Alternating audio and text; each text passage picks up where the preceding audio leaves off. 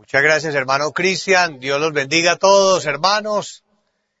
Una felicidad, una alegría, un regocijo enorme de compartir con ustedes en esta noche aquí desde Bogotá, en Colombia, y saludarlos a todos en los diferentes países, enviarles un abrazo muy grande y felicitarlos por la búsqueda del Señor, por el amor a Dios, por la entrega, por ese ferviente deseo de agradar al Altísimo. Gloria al nombre del Señor. Pueden tomar asiento. Les quiero compartir un testimonio de una, una hermana que tiene, una hermana que ya lleva un tiempo en la iglesia y el Espíritu Santo le había dicho que le estaría proveyendo el dinero para, para ayudarle a su hija a continuar con los estudios. ¿Qué sucedió? A raíz de la pandemia, eh, no, no había manera de pagar eh, lo que era la matrícula y también quedaron con una deuda del semestre anterior. Lo cierto es que ella tenía la promesa del Espíritu Santo y eso la sostenía, que Dios le había hablado, que Dios le había dicho que su hija saldría adelante, que podría continuar con los estudios en la universidad y ella hizo un trámite ante la universidad, le oró al Señor, ella comenta la forma como le oró a Dios, fue de una manera muy descriptiva, muy bonita, y la llamaron de la universidad y le dijeron, le hemos dado el 50% de, de una beca para que continúe y también le asumimos la deuda que llevaba de, de atrás, del semestre anterior.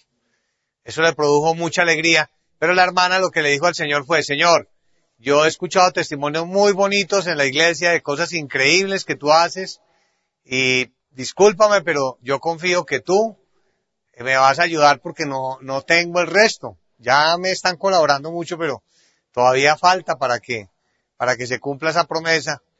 Y ella eh, volvió a hablar en la universidad y le subieron al 75% la beca. Y le volvió a orar al Señor.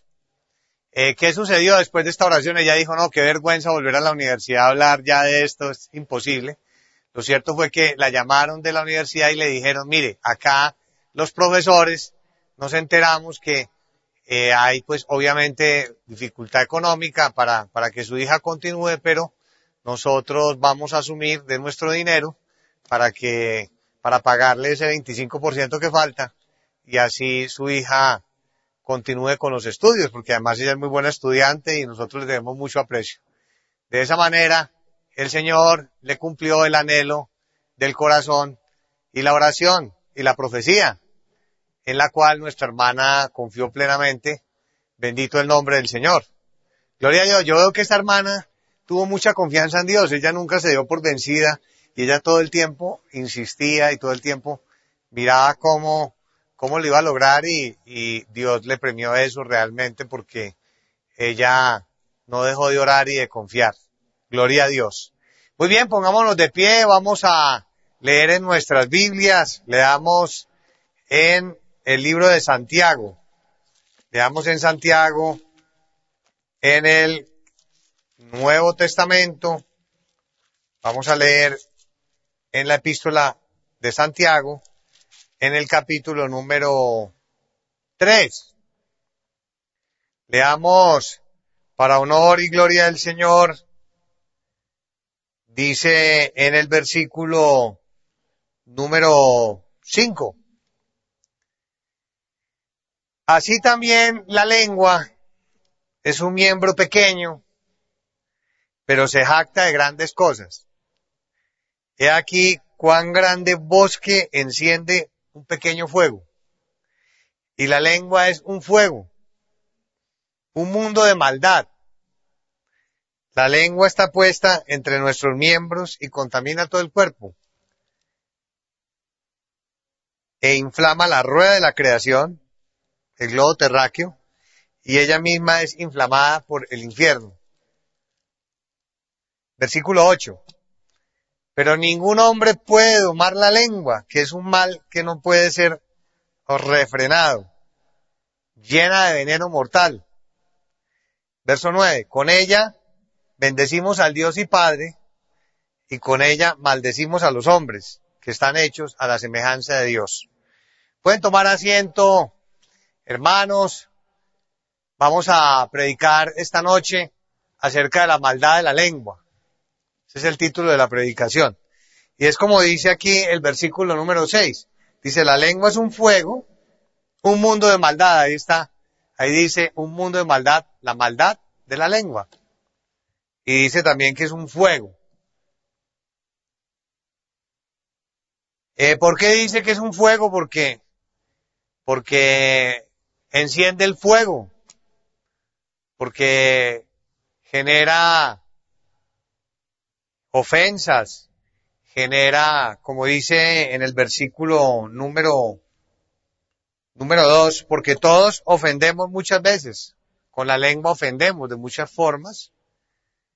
Si alguno no ofende en palabras, porque es con las palabras, con la lengua, como ofendemos, que quien no ofenda en palabra, este es varón perfecto, dice el versículo 2, capaz también de refrenar todo el cuerpo. Recuerdo una predicación que se dio acerca del dominio propio de la templanza y se enseñaba de acerca de este fruto del espíritu, pero fíjense cómo aquí también nos enseña que hay que aprender a refrenar la lengua, que si uno refrena la lengua y no habla a la ligera, uno es capaz de refrenar todo el cuerpo.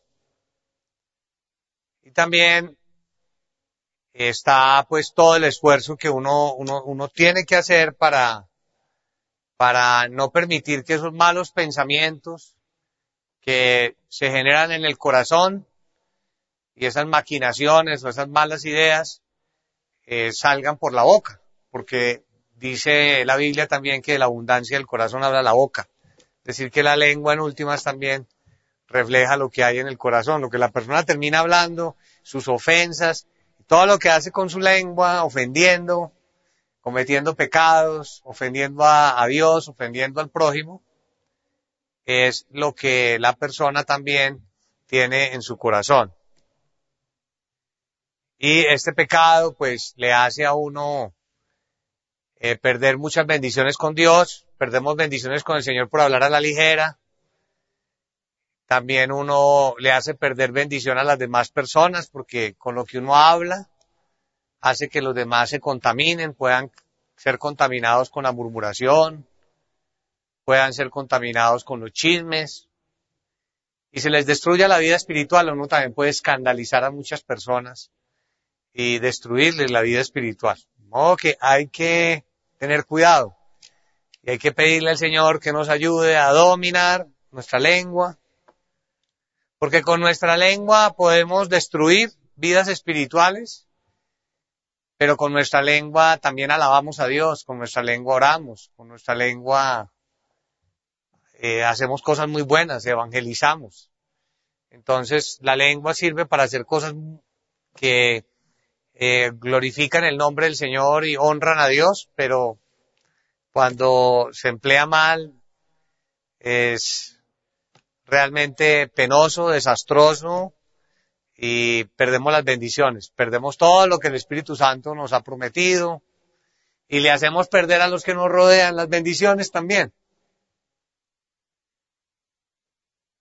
Aquí de igual manera dice en el versículo 3 que Dice en el versículo 3 que nosotros le ponemos freno en la boca a los caballos y que los caballos nos obedecen, pero que ponerle freno a la boca del ser humano, eso es muy complicado, que es muy difícil.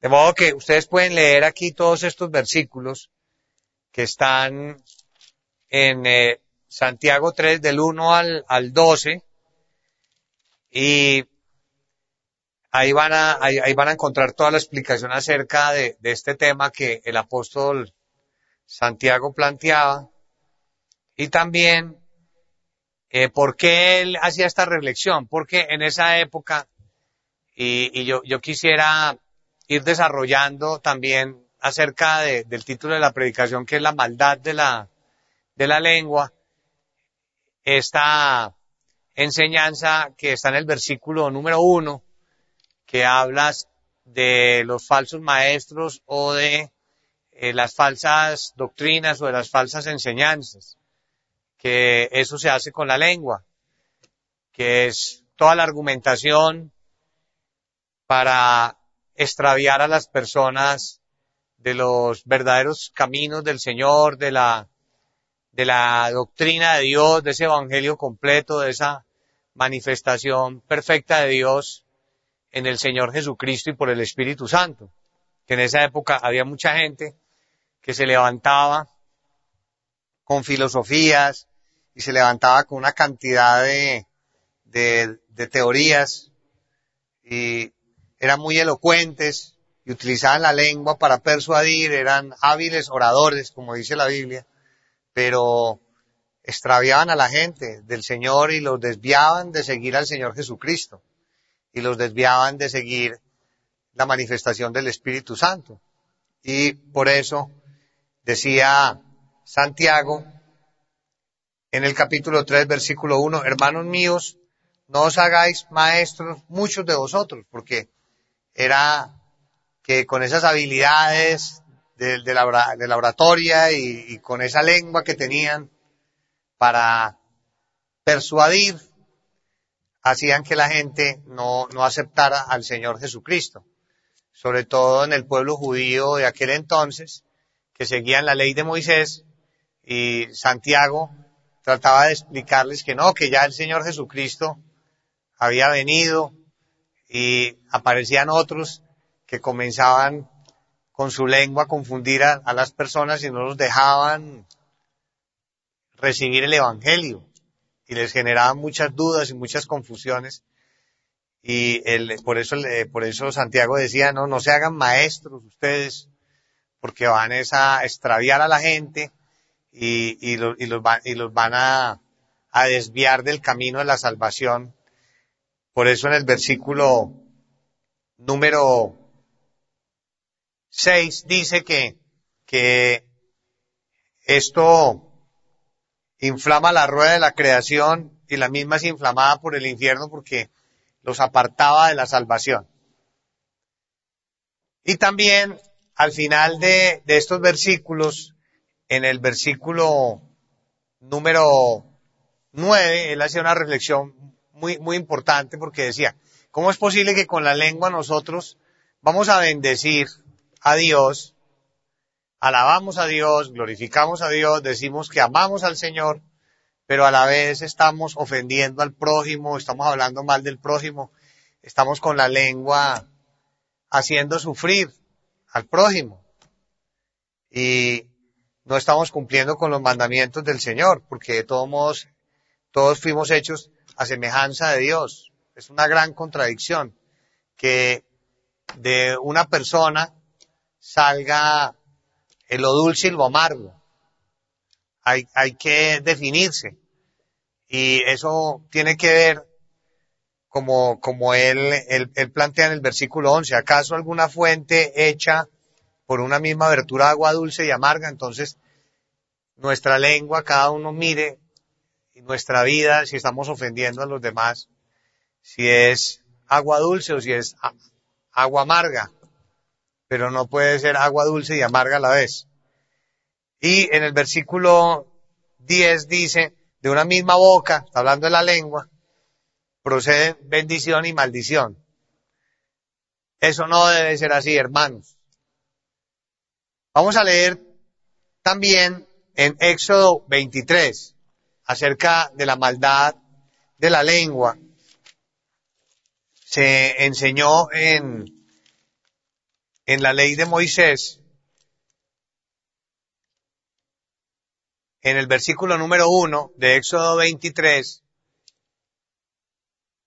que nosotros no debíamos ser testigos falsos, porque en esa época había muchos testigos falsos. Los testigos falsos, con su lengua, eh, testificaban lo que no era verdad.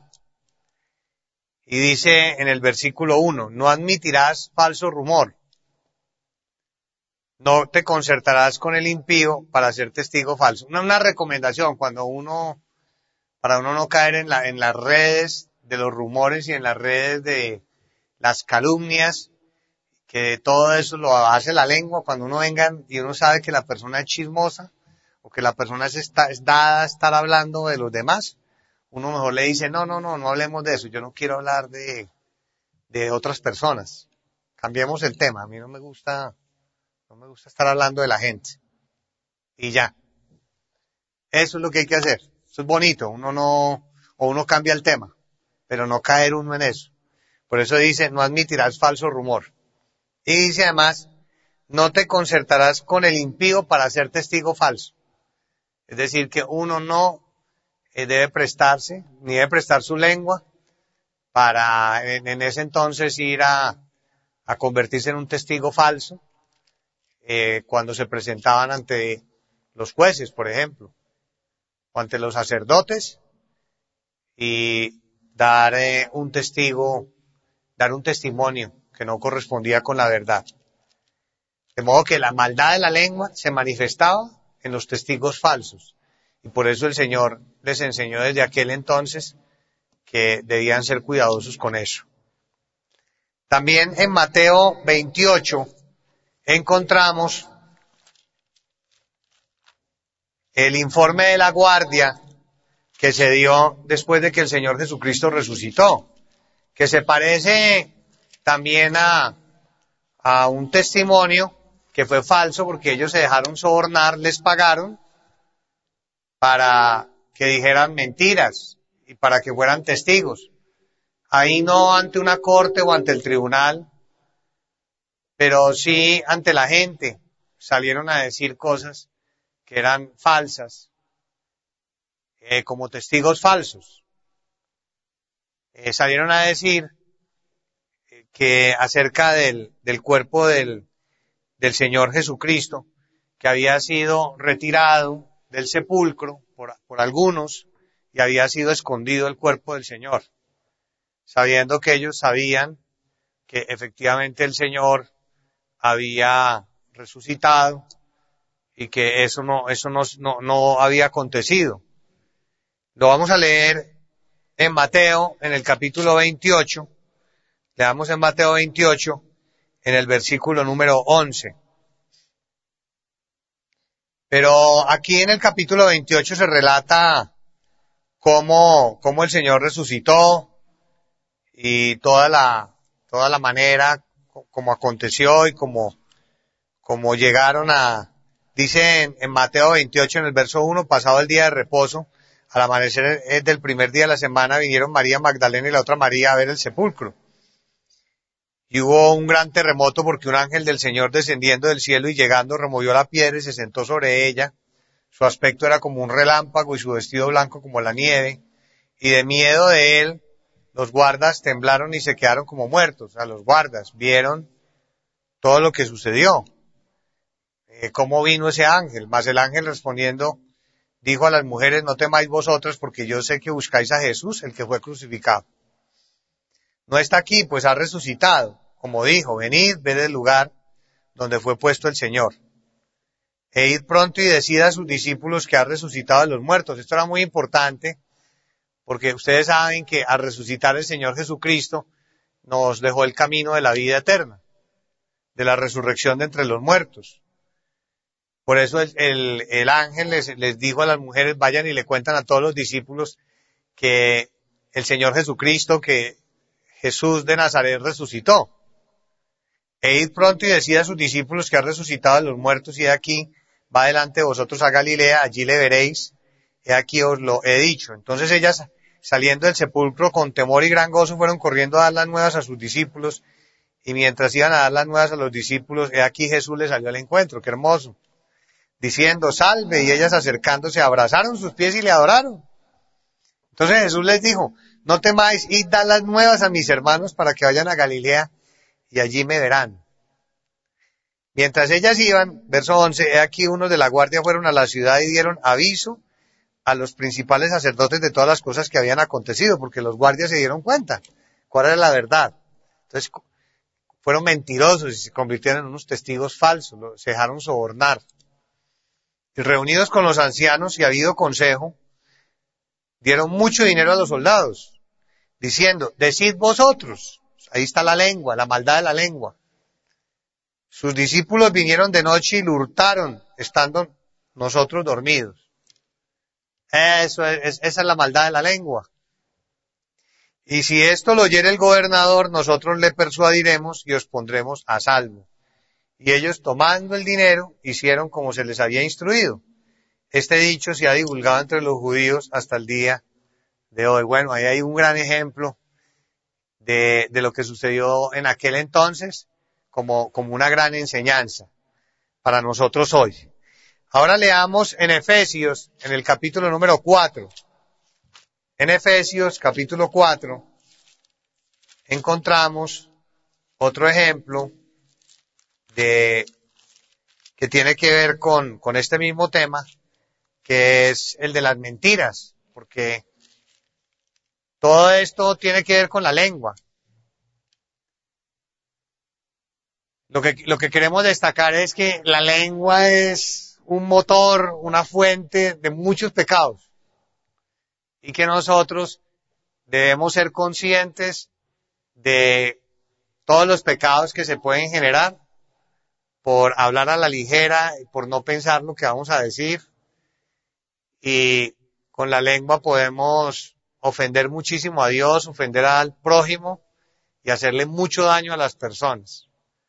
Y por ese motivo, eso es parte fundamental de nuestro testimonio. Nosotros tenemos que cuidar mucho nuestro testimonio y no, no pensar muy bien antes de hablar, porque hay muchas personas, como dicen el, el dicho común de, la, de las personas, pensar para hablar, no hablar para pensar. ¿Cuántos errores no se cometen? Por hablar a la ligera, por hablar sin pensar, cuántas ofensas. Y estamos viendo ya varias ofensas y varios pecados que se cometen, como ser falsos maestros, falsas enseñanzas, Estamos viendo también todo lo que tiene que ver con los testigos falsos y con las mentiras. Por eso dice aquí en Efesios, en el capítulo 4, en el versículo número 25. Por lo cual, desechando la mentira, que todo eso es con la lengua. Hablad verdad cada uno con su prójimo. Es bonito cuando la persona eh, le dice a uno la verdad. Si cometió un error, dice, sí, yo cometí ese error. Si le preguntan, ¿usted dijo eso? Diga, sí, yo lo dije. ¿O qué fue lo que pasó ese día? Entonces la persona dice, ese día yo eh, cometí un error porque me puse a decir tal cosa y yo dije esto y lo otro y, y yo tengo esa idea de que es así y yo lo dije. Y a mí me dijeron esto otro y contar todo completo. No contar la versión solo como nos convenga a nosotros para quedar bien y hacer quedar mal a los otros, sino lo que es. Así a uno le pueda generar problema.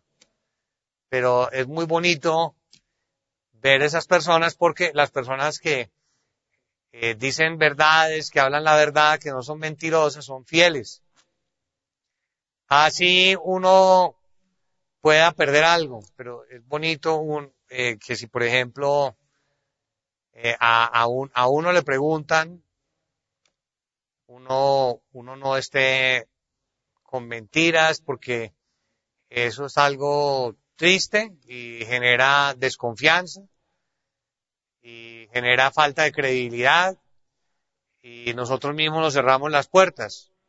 En cambio, cuando las personas dicen, sí, yo lo dije, yo lo hablé, y explican por qué, y, así les vayan a hacer un llamado de atención, eso es, eso es bonito y muchas veces las personas que son abiertas y hablan de esa forma, con sabiduría, según la situación, todo por supuesto, eh, las personas eh, van a, van a, a recibir muchas más bendiciones de parte del Señor que quien es mentiroso.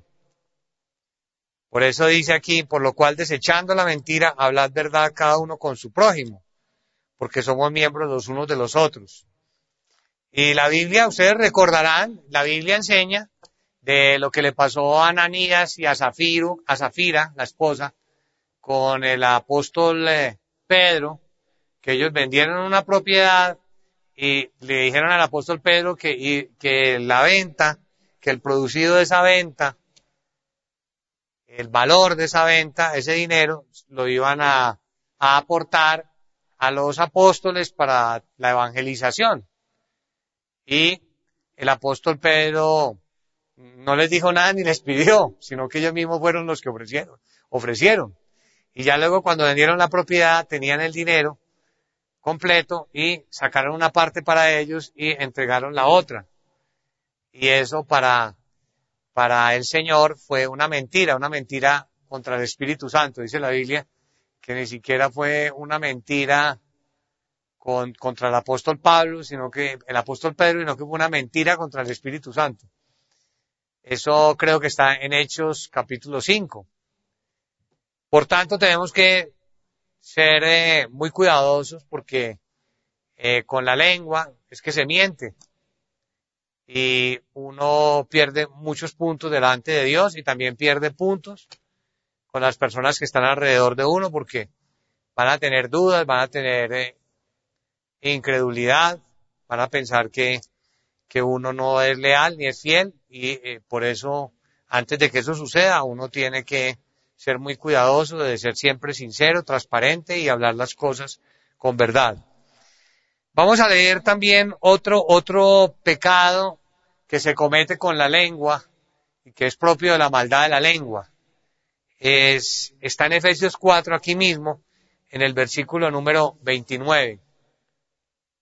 Dice, ninguna palabra corrompida salga de vuestra boca. Todos estos son pecados que se cometen con la boca, que se cometen con la lengua. Eso es lo que yo quiero destacar. Y que todos tengamos conciencia de que con la boca, con la lengua, se cometen muchos pecados y que uno tiene que controlar todo lo que habla y, tiene, tiene uno que estar atento y ser consciente de qué es lo que habla. Dice en el versículo 29, ninguna palabra corrompida salga de vuestra boca, sino la que sea buena para la edificación o para la necesaria edificación a fin de dar gracia a los oyentes. ¿Qué está enseñando aquí? Cuando dice palabra corrompida, pues es muy amplio, eh, tiene que ver con, con muchas ofensas y muchos pecados, pero también tiene que ver con las palabras deshonestas. Eh, eh, ¿Cuáles son las palabras deshonestas? Las palabras deshonestas, también en otros versos de la Biblia, en Colosenses, por ejemplo, habla de las palabras deshonestas. Están las vulgaridades, están las groserías. Eso no debemos hacerlo nosotros. Así eh, nos hayan ofendido o tengamos muy mal genio o nos haya pasado algo terrible, no decir vulgaridades ni palabras soeces.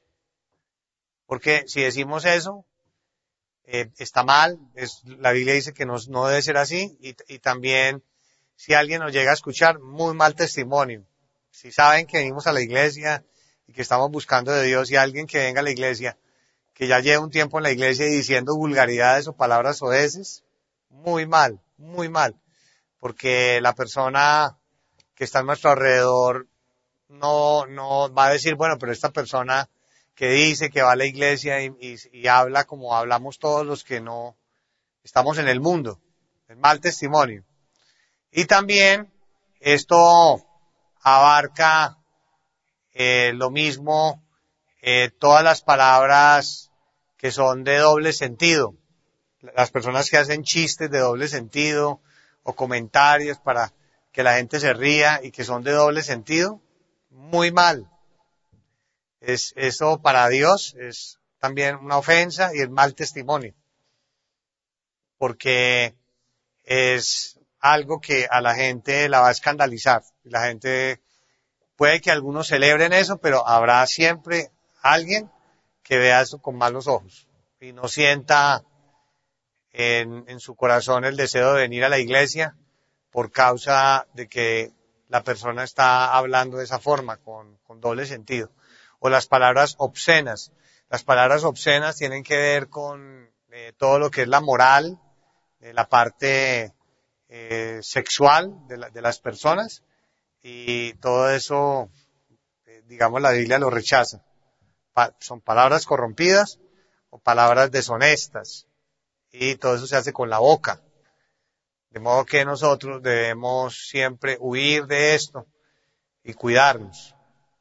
Para no perder bendiciones, porque aquí todos queremos recibir bendiciones del Señor, ¿de acuerdo? Aquí todos estamos llenos de muchas promesas que el Señor nos ha hecho y estamos esperando que Dios eh, las cumpla en nuestra vida, pero muchas veces por estos detalles, por decir vulgaridades, por decir palabras oeces, uno las pierde o hace que esas bendiciones se retrasen o que no lleguen a nuestra vida y por eso nos estamos preguntando por qué será que todavía Dios no me ha cumplido lo que me ha prometido. Y resulta que es, por esto que uno mismo pierde las bendiciones y uno no, no avanza tampoco en la vida espiritual porque uno le ora a Dios, pero no hay una respuesta rápida del Señor y es porque uno mismo se cierra las puertas. Si, a usted le ha pasado eso, que usted está diciendo eso, entonces ya saben, yo tengo que ser más cuidadoso con, con la forma como yo hablo y tener más control de, de, mi lengua, de mi boca y saber que esto le desagrada a Dios. Ese, ese es el objetivo de la, de la predicación porque estamos todos luchando por ser perfectos, ¿de acuerdo?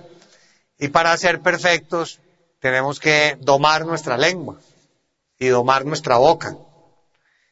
Muy bien. También eh, eh, dice, dice la Biblia, vamos a leer en el Evangelio según San Juan, en el capítulo número 7. Nos enseña Juan en el capítulo número 7 acerca de las calumnias. Las calumnias también son otro pecado que se deriva, se desprende de la boca, se desprende de la lengua. Y el Señor Jesucristo fue calumniado continuamente. El, el, pueblo judío de aquel entonces lo calumnió, eh, particularmente los sacerdotes, los escribas, los fariseos, los gobernantes, los saduceos.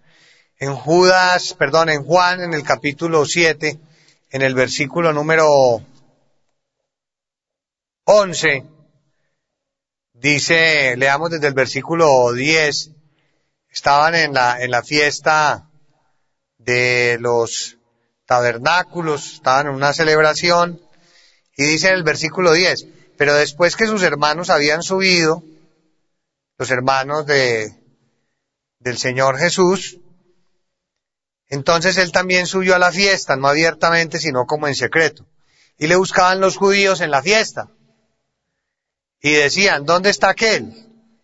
Y había gran murmullo acerca de él entre la multitud. Pues unos decían, es bueno, con la boca, con la lengua, decían, es bueno, él es bueno, él nos quiere ayudar, él está siempre enseñándonos para que nosotros seamos mejores, pero había otros, dice, no, sino que engaña al pueblo, es decir, lo trataban como un engañador, como un farsante, esa es la calumnia, lo trataban así. Y también era como un trato injurioso, ofensivo, que lo trataban como un mentiroso, como un engañador, no le daban ninguna credibilidad a él. Y por hablar a la ligera, eso le puede pasar también a las personas que hoy en día, sin conocer, sin haber tenido una experiencia con el Espíritu Santo, sin que les hayan impuesto manos, les hayan profetizado, sin que hayan escuchado profecía general, eh, dicen que, por ejemplo, en la, en la iglesia quienes, quien habla no es el Espíritu Santo y no los brujos. Eso se llama por hablar a la ligera.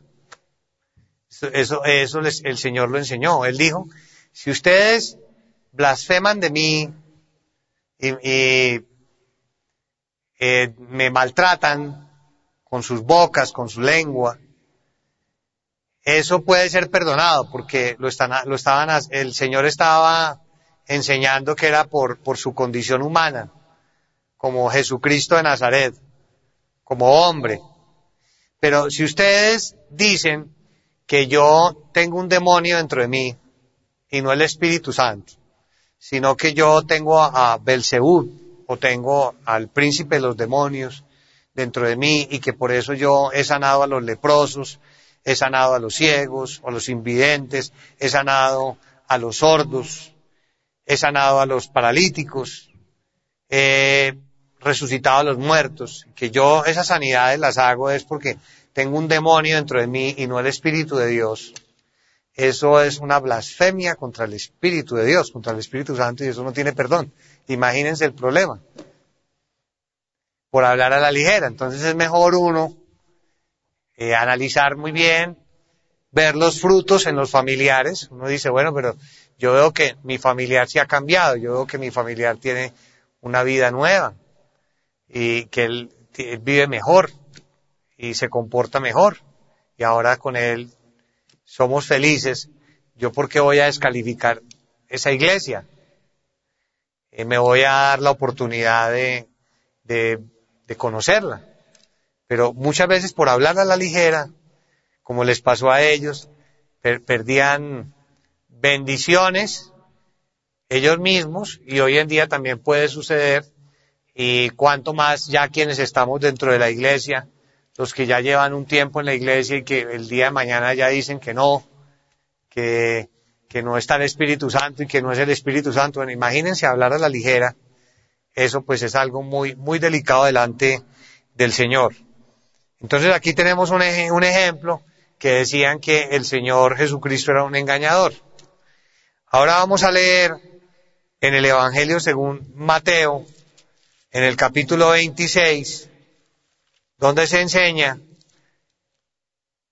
de las injurias, que es otro pecado que se comete con la boca, con la lengua, que son ofensas.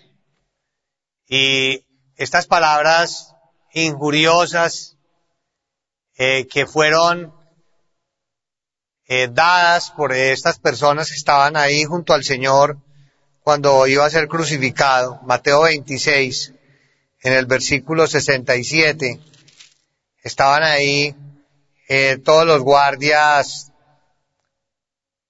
eh, romanos y estos guardias y bueno y estas personas que estaban ahí junto a él comenzaron a, a golpearlo y a darle puñetazos y también comenzaron a bofetearlo y a escupirlo.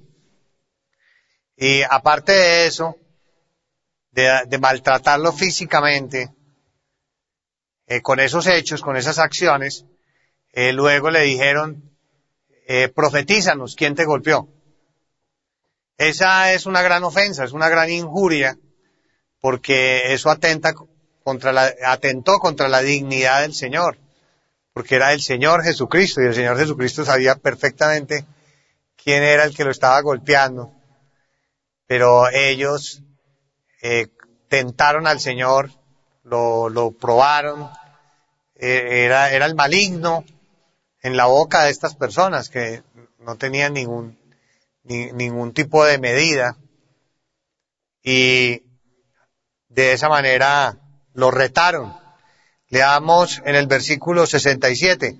Entonces le escupieron en el rostro y le dieron de puñetazos y otros le abofeteaban. Verso 68, diciendo, profetízanos, Cristo. Lo retaban porque, pues Cristo era el rey. Y le decían, profetízanos, una ofensa, una injuria. Como hoy en día también hay gente que nos puede injuriar diciéndonos, bueno, y usted no dice que va a iglesia y entonces, ¿dónde está su empleo? O usted no dice que va a iglesia y, y por qué tiene una deuda. O no dice que va a iglesia y por qué se le enfermó el hijo. Hay personas que son muy abusivas y que son muy ofensivas. Y eso lo hace la gente del mundo, pero nosotros como hijos de Dios también cuidémonos mucho de llegar a hacerle eso a alguien del mundo o de la iglesia. Nosotros siempre cuidémonos de eso porque eso es algo horrible. Uno expresarse así de las personas. Yo creo que lo más bonito es uno ser amable, ser uno pacífico, ser uno bondadoso, ser uno suave con la gente, tratarla siempre bien, nunca humillar a una persona, nunca maltratarla, nunca injuriarla, nunca calumniarla, ni se nombre un testigo falso, ni se nombre. Eh, engañar a alguien con mentiras, también las contiendas, todo eso es con la boca. Ofender al otro, el otro le contesta, usted se iguala, usted le habla más duro. Eso es eh, muy feo. Yo en, estos días eh, estaba en un sitio y me, tocó ver una discusión y yo dije, uy, esto es horrible. Cuando el uno contesta, el otro se le iguala, el otro le contesta más duro. Eso, de verdad que a uno, uno le huye a eso. Y hay que huirle a eso y uno nunca eh, prestarse para eso. Y todo eso se hace con la boca, con la lengua. Vamos a leer otro, otro ejemplo en Éxodo 17 de todos estos pecados que se cometen con, con la lengua, con la boca, y que es la maldad de la lengua. Leamos en Éxodo 17 lo que enseña la Biblia de, lo que sucedió con el pueblo antiguo y la manera como ellos murmuraron de, de Moisés. Las injurias, entonces, para aclarar, las injurias son ofensas, son insultos, es maltrato físico. Un trato injurioso es descalificar a la otra persona o burlarse de la otra persona como le dicen. Bueno, y entonces, ¿por qué no tiene empleo? Eso es una injuria, una ofensa. Eh, ya la calumnia es descalificar al otro diciéndole, diciéndole, en las leyes es como tratándolo como un delincuente. Eso, esa es la definición de calumnia. Pero también eh, calumnia es eh, de, alguna manera injuria, como hacían con el Señor Jesucristo diciendo es un engañador, es un farsante. Y ahora vamos a ver, en este caso, la murmuración. La murmuración se da es contra una persona que Dios ha puesto con una función. Y la persona está inconforme eh, con esa decisión que Dios tomó y esa, la persona no respeta y comienza a mostrar su inconformidad, comienza a vociferar, comienza a descalificar a esa persona. Eso fue lo que sucedió con Moisés, que comenzaron a descalificarlo y esto lo hizo el pueblo y se convirtió en una murmuración porque debían respetar a, a Moisés, porque Dios puso a Moisés con esa responsabilidad, con esa labor y por eso se convirtió con la labor de, de liderar al pueblo de Israel y sacarlo de la esclavitud en Egipto y llevarlo a la tierra prometida. Y vamos a leer en Éxodo 17, en el versículo 2. Allí enseña, dice la, dice la Biblia, y en el versículo 3, donde se ve que es una murmuración. Así que el pueblo tuvo allí sed y murmuró contra Moisés. Entonces aquí ya es murmuración. Ya estoy explicando la diferencia. Ustedes comienzan a leer en la Biblia acerca de la lengua y encuentran calumnia, murmuración, injurias, eh, testigos falsos, eh, los mentirosos, y uno, uno ve todos esos pecados y resulta que todos tienen la misma, el mismo origen, que es la lengua, la boca. Y aquí eh, dice que se volvió un altercado, porque también cuando hay murmuración hay inconformidad, la persona es inconforme, a la persona, la persona no le, no le agrada, la persona eh, está disgustada y comienza a hablar. Comienza a hablar de la ligera y está hablando aquí de Moisés. Y resulta que uno puede hablar de, otra persona, no, no, debe hacerlo, pero, pero no en murmuración. Si está hablando de otro mal, pues puede ser una calumnia. Está diciendo que el otro es un, un engañador o un farsante o un mentiroso o un estafador. Eso puede ser una calumnia, pero si ya habla es de, la, la persona que Dios ha encargado de cierta responsabilidad en la iglesia, que, que tiene el llamamiento, que tiene la unción, que tiene el respaldo de Dios, ahí ya esa calumnia le convirtió en una murmuración. Entonces es muy delicado. Y aquí a ellos se les convirtió en murmuración, porque dice en el versículo 3, así que el pueblo tuvo allí sed, no, verso 2, y altercó el pueblo con Moisés, fíjense la palabra altercó, y dijeron, danos agua para que bebamos. Empezaron a reclamarle, eso no se debía hacer. Y Moisés les dijo, ¿por qué altercáis conmigo? Imagínense eso, Moisés era manso. ¿Por qué tentáis a Jehová? Como probando a ver si Moisés tenía poder o no, probando a ver si Dios tenía poder. Así que el pueblo tuvo allí sed y murmuró contra Moisés y dijo, ¿por qué nos hiciste subir de Egipto? Para matarnos de sed a nosotros, a nuestros hijos y a nuestros ganados. ¿Por qué? ¿Por qué? ¿Por qué hiciste eso? De modo que esto, esto se convirtió en una, en una murmuración y miren Moisés lo que luego fue y le dijo al Señor, ¿qué haré con este pueblo? Imagínense, de aquí a poco me van a apedrear. Qué tristeza, qué tristeza, que eso es lo que dice en la Biblia, que los pastores no giman haciendo su labor. Entonces, bueno, todas estas enseñanzas que nos ayuden para nosotros eh, verlas ahí plasmadas, ver los ejemplos, porque de los ejemplos se extrae la, la enseñanza, la doctrina, para que cada día le pidamos al Señor que nos ayude y seamos perfectos. Y también la Biblia habla en Marcos 14, vamos a leer en el Evangelio según San Marcos, nos habla en Marcos 14, en el versículo número 3. Aquí también fue, fue un desprecio, la Biblia dice que fue una murmuración porque estuvo vinculada al Señor Jesucristo, imagínense, el Señor Jesús.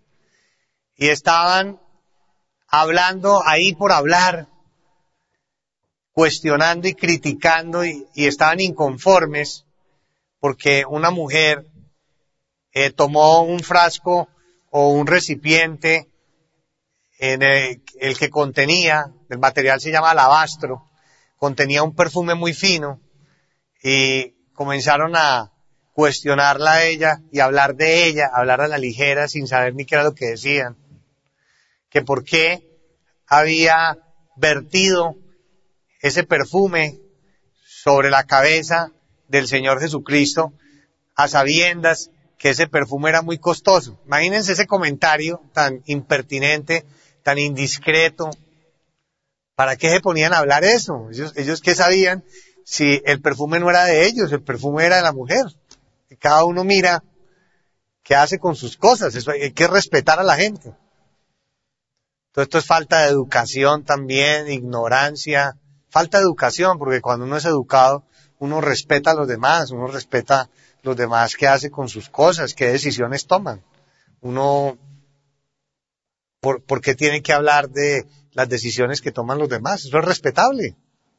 Entonces, dice, dice aquí, eh, en, en, vez de tener ojos espirituales, que ese es el problema con todo esto, que las personas no tienen ojos espirituales. Entonces, como no tienen ojos espirituales, eh, están en la carne y hablan lo que se les venga a la cabeza y comience, el uno dice y el otro le complementa y el otro escucha y se forma la cadena y, y se empiezan a destruir las vidas espirituales, se contaminan y pierden las bendiciones.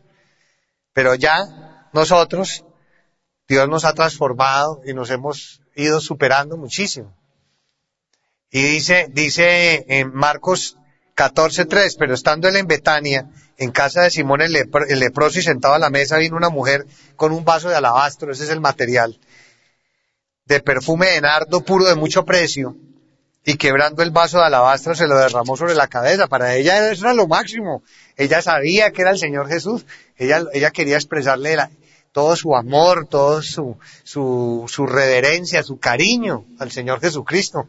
Y los otros, en vez de respetar eso, empezaron a hablar. Y hubo algunos que se enojaron. Por ejemplo, esto es como parecido a lo de Juan, cuando el Señor Jesucristo dijo que, que, que Juan, que, que, que si Juan iba a morir o no iba a morir, y entonces dijo el Señor, bueno, y si no muere, y si no muere, ¿cuál es el problema? Entonces, uno que tiene que estar preguntando que si va a morir o no va a morir. Simplemente, si el Señor dijo algo, una palabra de elogio para Juan o una bendición para Juan, respetar eso. Pero uno no que tiene que estar ahí con la lengua diciendo cosas o sembrando cizaña o poniéndole malicia a la gente para que la gente también empiece a pensar cosas negativamente. Todo eso lo hace uno perder bendición. Y el Señor observa todo eso. Dice, y hubo, verso 4, y hubo algunos que se enojaron dentro de sí y dijeron, ¿para qué se ha hecho este desperdicio de perfume? ¿Qué tenían que ver ellos con eso? Porque el Señor le dijo, también en el caso de Juan les dijo, bueno, y si yo quiero dejar a Juan que no muera, ¿cuál es, en qué les afecta a ustedes? Y, era la verdad. Pero sí perdieron bendición, entonces uno no gana nada con el comentario. Siempre pierde y afecta a otros. ¿Para qué se ha hecho este desperdicio, desperdicio de perfume? Y tenían un argumento, pero no, es que así tengan argumentos, no. Uno debe respetar, uno tiene que ser respetuoso con las personas. Así como uno pide que lo respeten, uno tiene que respetar a los demás.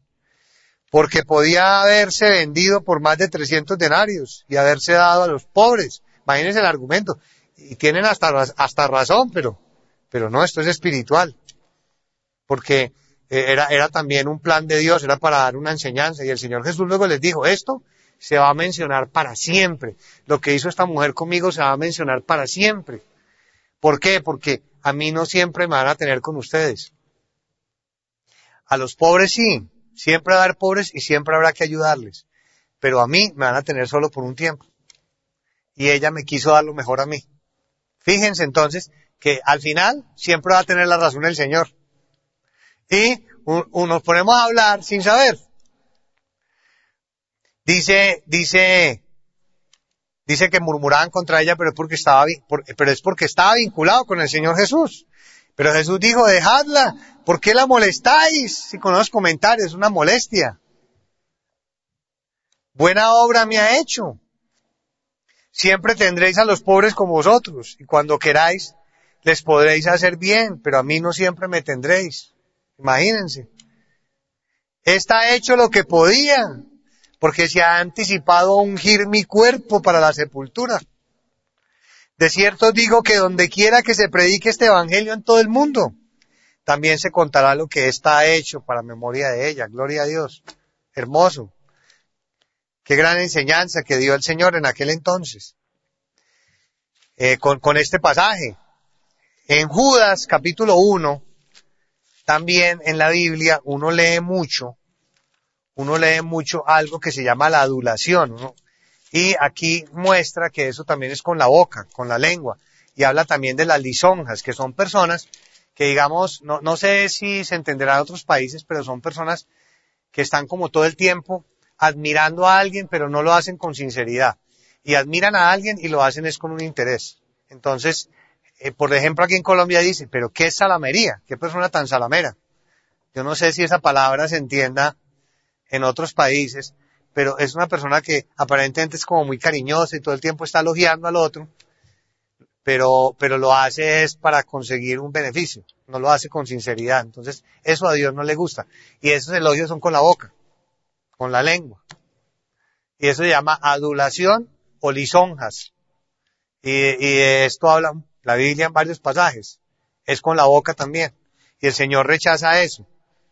Y por, por ese motivo, en Judas, en el eh, capítulo, en Judas, en el versículo 16, que solo tiene un capítulo, dice, ya al final, esto es antes de Apocalipsis, el libro que queda antes de Apocalipsis, dice, estos son murmuradores, todo eso es con la boca, lengua, querellosos, también una persona que a toda hora es problema, que el conflicto, que la discusión, que todo, todo y todo es. Eh, querelloso es conflictivo y todo es con la boca. siempre la, la, querella está mal, no, no, no, eso no es bueno, toda hora.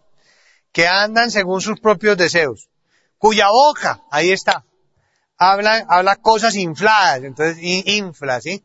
Dice, pero no lo infle tanto, así es como dicen también en Colombia, no lo infle tanto, es como que no lo, no lo eleve tanto, porque lo va a volver orgulloso también, puede ser, o, o, o no es para tanto porque todos pues tenemos nuestros errores, o que lo haga con sinceridad, pero que no lo haga como lo hacían estos, que era, habla cosas infladas, adulando a las personas para sacar provecho. Entonces, es, esto también es un pecado. Y eso se hace con la lengua, con la boca, eso es la maldad de la lengua, la adulación. Y, por último, vamos a leer en Proverbios 26, leamos otro pecado, que está en Proverbios 26, que es el pecado del chisme. Y aquí dice que el chismoso con la lengua, con la boca, enciende, enciende, aparta al mejor amigo, aparta a los mejores amigos, por donde va chismeando, va destruyendo, contaminando la gente, bueno, en fin, terrible. Y por eso dice en Proverbios 26, 20, sin leña se apaga el fuego, y donde no hay chismosos cesa la contienda. Entonces, eso es muy bonito. Cuidarnos de, de los chismes y de ser chismosos. Dice, dice en el verso 22, las palabras del chismoso son como bocados suaves que las personas siempre quieren oír y dicen, le voy a contar algo. Eh, cuénteme, ¿no? Entonces mejor, nada, pero digamos, a veces es mejor hasta uno ni saber los chismes. Mejor dicho, no me cuente chismes. Ya, no quiero saber chismes. Yo así, yo así sin saber chismes estoy más tranquilo, no, no me voy a contaminar ni voy a sufrir. Mejor, no quiero saber nada. Yo no quiero saber chismes. Yo quiero, yo quiero vivir la vida en paz y ya. No, no quiero que vengan y me digan que alguien está hablando mal de mí porque de pronto me indisponen. Entonces, bueno, eso amerita profundizarlo, pero el que, el que anda en chismes dice, las palabras del chismo son como bocados suaves, se va comiendo los bocados suaves y resulta que le penetran hasta las entrañas y se le forman unas contiendas y termina sin amigos. Entonces todo eso es por la lengua y por la boca. ¿Qué hacer ante esto? ¿Qué, qué hacer? ¿Cómo, cómo, cómo proceder? En Proverbios 10 eh, dice que, que en todo caso hay que, hay que usar la, la boca y la lengua es para predicar el evangelio, para apacentar las almas, para darles pasto, para, para ser pacíficos, bondadosos, hacer el bien, ser benignos, para hacer sentir bien a la gente, para que la gente sea feliz, para edificar, para que las palabras tengan gracia, para que las palabras motiven a la gente, para que las personas amen a Dios, para que sean felices en la vida. Siempre. Utilizar la lengua así. Y dice en Proverbios 10 en el versículo 21, los labios del justo apacientan a muchos. Apacientan, apacentar, dar pasto. Como el Señor que nos da pasto, como ovejas que somos. Apacientan a muchos, mas los necios mueren por falta de entendimiento. Y dice en el verso 20, plata escogida es la lengua del justo, como plata escogida. Es la lengua del justo. Y hay un pasaje muy bonito en Isaías, en donde el Señor Jesucristo dijo, a Dios le plació darme lengua de sabio. Qué belleza de versículo. En Isaías dice, el Señor me dio lengua de sabio. Imagínense eso. Eso es lo que hay que pedirle al Señor, que nos dé lengua de sabio. Para que tengamos toda esa sabiduría que viene de lo alto, que son los frutos del Espíritu. La honra y la gloria sean para el Señor. Pongámonos de pie. Vamos a, orar por nuestras peticiones.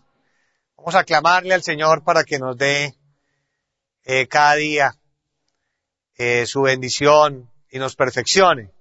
Y nos ayude para que incorporemos este conocimiento también a nuestra vida, tengamos plena conciencia de qué hablamos, pleno control de qué decimos, cuándo lo decimos, cómo lo decimos, que nos dé lengua de sabios y nos dé mucha prudencia para que también podamos así apacentar y que las personas se dejen apacentar. Gloria al nombre del Señor.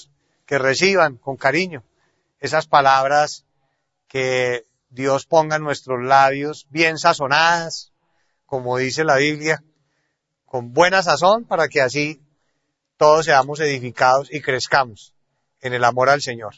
Bendito Padre Celestial, te agradecemos infinitamente todas tus bendiciones. Sabes, Señor, que deseamos con todo nuestro corazón poner en práctica la Biblia, porque nosotros somos cristianos, practicantes de la Biblia, y tenemos la guía del Espíritu Santo, la manifestación de ese Evangelio perfecto en nuestros corazones. Señor, ayúdanos para que podamos domar nuestra lengua, eh, nuestra boca, Señor, y controlar nuestra vida y así dar buen testimonio, buen ejemplo y motivar muchas que sigan y te amen y te sirvan. También, Señor, te suplicamos que en este momento nos libertes de todo mal, de espíritus de enfermedad, de toda dolencia, de toda trampa del maligno, de brujerías, hechicerías, maldiciones, peligros de muerte, peligros de secuestro, trampas del maligno, todo lo malo que el diablo nos quiera hacer, todo esto sea quitado, cortado, trastornado, que todas estas cosas, Señor, sean quitadas de nuestra vida y que tú, Señor, al contrario, nos abras muchas puertas de bendición, que seamos prosperados, que todo lo que te estamos pidiendo lo alcancemos conforme tu voluntad, que tú nos des, Señor, la bendición en nuestra vida espiritual para que cada día seamos perfectos y cabales, que no nos falte nada, que, que Señor tengamos la doctrina en nuestro corazón, que nos acordemos antes de cometer las imprudencias nos acordemos, Señor,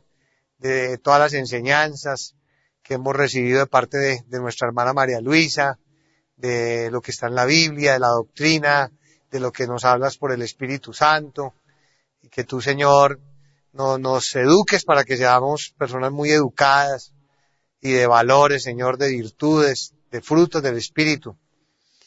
Oh Dios de la gloria, que así sea.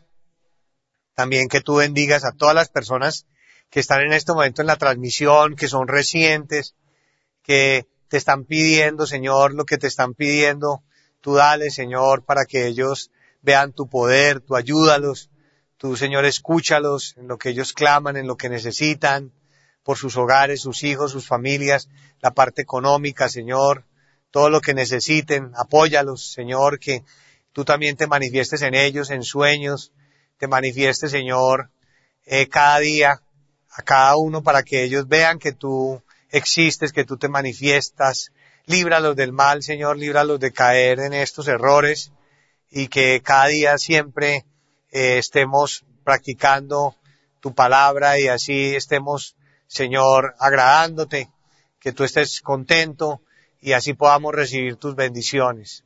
Bendice, Señor, grandemente a nuestra hermana María Luisa, protégela, cuídala, Señor. Tú sabes que que la amamos, que tú la has puesto, Señor, eh, para, para liderar eh, tu iglesia a nivel mundial y, todo lo que nos enseña, Señor, es hermoso. Señor, por eso te pedimos con todo el corazón que tú la cuides y la bendigas y estés siempre con ella y siempre, Señor, la, la respaldes y la protejas, oh Dios de la gloria. Y también a la iglesia en todas las naciones, a todos los hermanos en todos los países, a todas las personas que están en las transmisiones, Señor, darles muchas bendiciones. Lo que te están pidiendo, Señor, que lo reciban, oh Dios de la gloria. Que ningún mal, Señor, se quede ni prevalezca. Si ha habido errores, perdona todas estas imprudencias y límpianos para que sigamos adelante. Gracias, Señor, te amamos. En el nombre del Señor Jesucristo. Amén. Vamos, hermanos, a cantar el coro 144, brillando y luchando. Gloria al nombre del Señor. Hermanos, que Dios los bendiga a todos. De verdad que me siento muy emocionado y feliz de compartir con ustedes y eh, todo, todo para cada día agradar al Señor. Que sigamos esforzándonos y que Dios nos ayude para que podamos superarnos y que cada día el Señor esté felices con nosotros, feliz con nosotros y que nosotros sintamos ese cambio que Dios nos lo conceda. Un fuerte abrazo para todos y una feliz noche. Hasta pronto. Gloria al Señor.